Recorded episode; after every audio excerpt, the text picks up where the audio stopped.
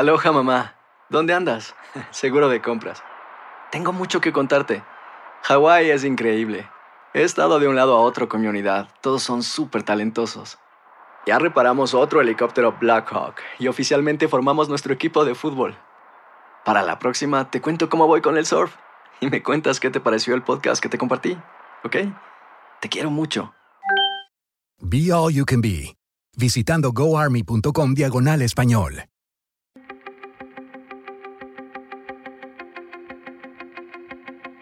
Temas importantes, historias poderosas, voces auténticas.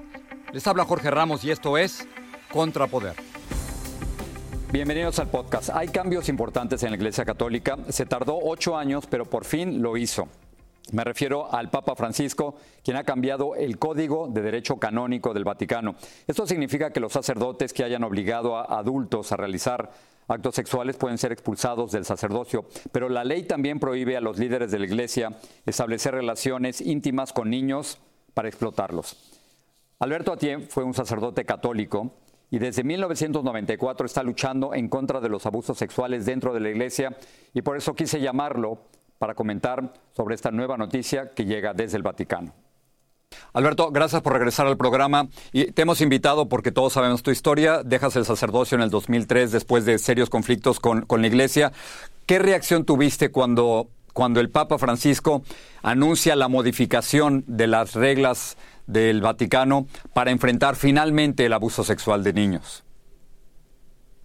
Mira, que me parece muy, muy tarde, porque ellos tuvieron conocimiento ya del caso, por lo menos Maciel, que era el que a mí me, me implicaba desde los años 40, 50 y luego las denuncias en 97 y luego todo el proceso que ellos vivieron en los años 1990 a los 2000 hasta que llegó el Papa Francisco.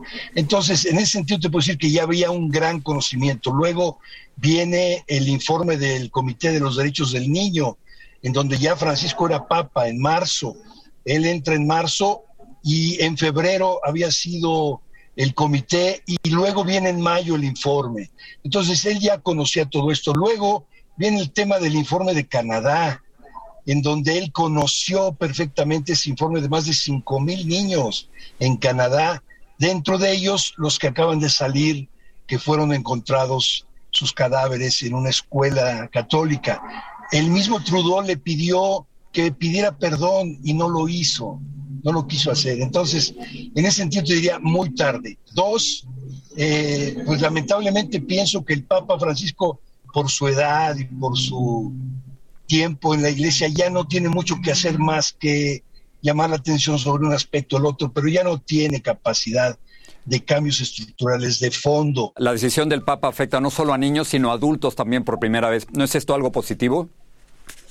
Pues mira, siempre es positivo porque obviamente el, problema está en que el caso McCarrick sí marcó su pontificado, marcó el pontificado de Benedicto y de Juan Pablo, y solo hasta que él ya lo encuentra público, evidente, abierto, explícitamente, empieza a actuar. Pero queda pendiente las adultas mujeres, que son muchísimas también en la iglesia, y no se les ha dado una respuesta adecuada todavía. ¿Qué más cosas deben cambiar dentro de la Iglesia Católica? ¿Qué esperas que pueda hacer el Papa Francisco en sus últimos años? Pues yo te diría que le toca precisamente el tema de ajustarse a las legislaciones internacionales, como pide el comité con la convención, para que no sean solo castigos administrativos, sino también castigos penales. Y en ese sentido a la Iglesia le falta mucha colaboración porque la mayoría de los delitos se cumplen y se cometen dentro de países particulares y no solo en el Estado Vaticano. Alberto, para terminar, sé que estás trabajando en, la protección de niños y de niños migrantes en México. ¿Cuál es el reto? Pues mira, el reto es que ahora va a visitar la vicepresidenta Kamala Harris eh, Centroamérica y México. Esperamos que se dé cuenta muy bien que el modelo que se creó entre Trump y el presidente Andrés Manuel no es un modelo conforme a derechos, que hay un gran pendiente a nivel internacional de cómo manejar ese tema siempre pendiente y que obviamente hay gente siempre trabajadora, y siempre con ganas de acoger, pero no le encuentra resultado en las instancias de los estados. Ojalá con la visita de ella se encuentre un camino en materia de derechos humanos. Y luego, pues un problema grave con los programas sociales que ya se habían venido trabajando en México y que el actual régimen no quiere reconocer, los ha destruido casi todos y no logra darle una respuesta adecuada a la problemática actual en materia particularmente de niñas y niños abusados y de niñas y niños con problemas como cáncer que se están muriendo en nuestro país. Jorge. Alberto, gracias por estar con nosotros y hablar de dos temas gravísimos y complicadísimos en México. Gracias. Gracias a ti y felicidades por tu trabajo.